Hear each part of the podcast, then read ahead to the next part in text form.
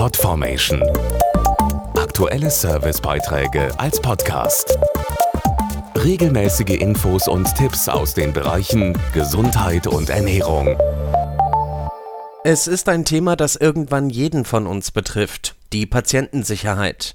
Dabei geht es darum, die Qualität der medizinischen Versorgung zu verbessern und Behandlungsrisiken zu minimieren.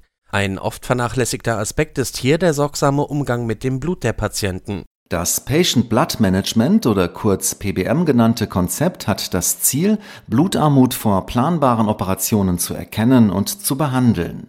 Außerdem will es Blutverluste im Krankenhaus minimieren, sodass die Patienten möglichst keine Bluttransfusion benötigen.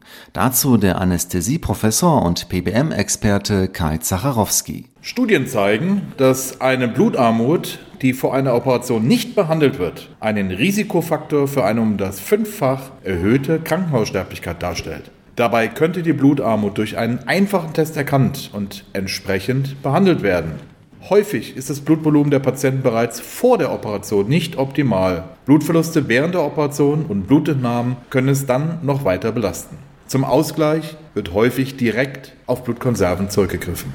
Welche Vorteile es hat, die wertvolle Ressource Blut zu schonen und unnötige Bluttransfusionen zu vermeiden, ist vielen Patienten nicht bekannt. Bluttransfusionen sind im Grunde kleine Organtransplantationen und für das Immunsystem belastend. Wir wissen heute, dass selbst die Transfusion einer einzelnen Blutkonserve die Wahrscheinlichkeit eines Herzinfarktes oder eines Schlaganfalles erhöht und zu längeren Krankenhausaufenthalten führen kann. Obwohl die Weltgesundheitsorganisation WHO schon seit 2010 das PBM-Konzept als Behandlungsstandard fordert, wird es bis heute in Deutschland nicht flächendeckend umgesetzt. Mehr Infos auf pbm-academy.de. Podformation.de Aktuelle Servicebeiträge als Podcast.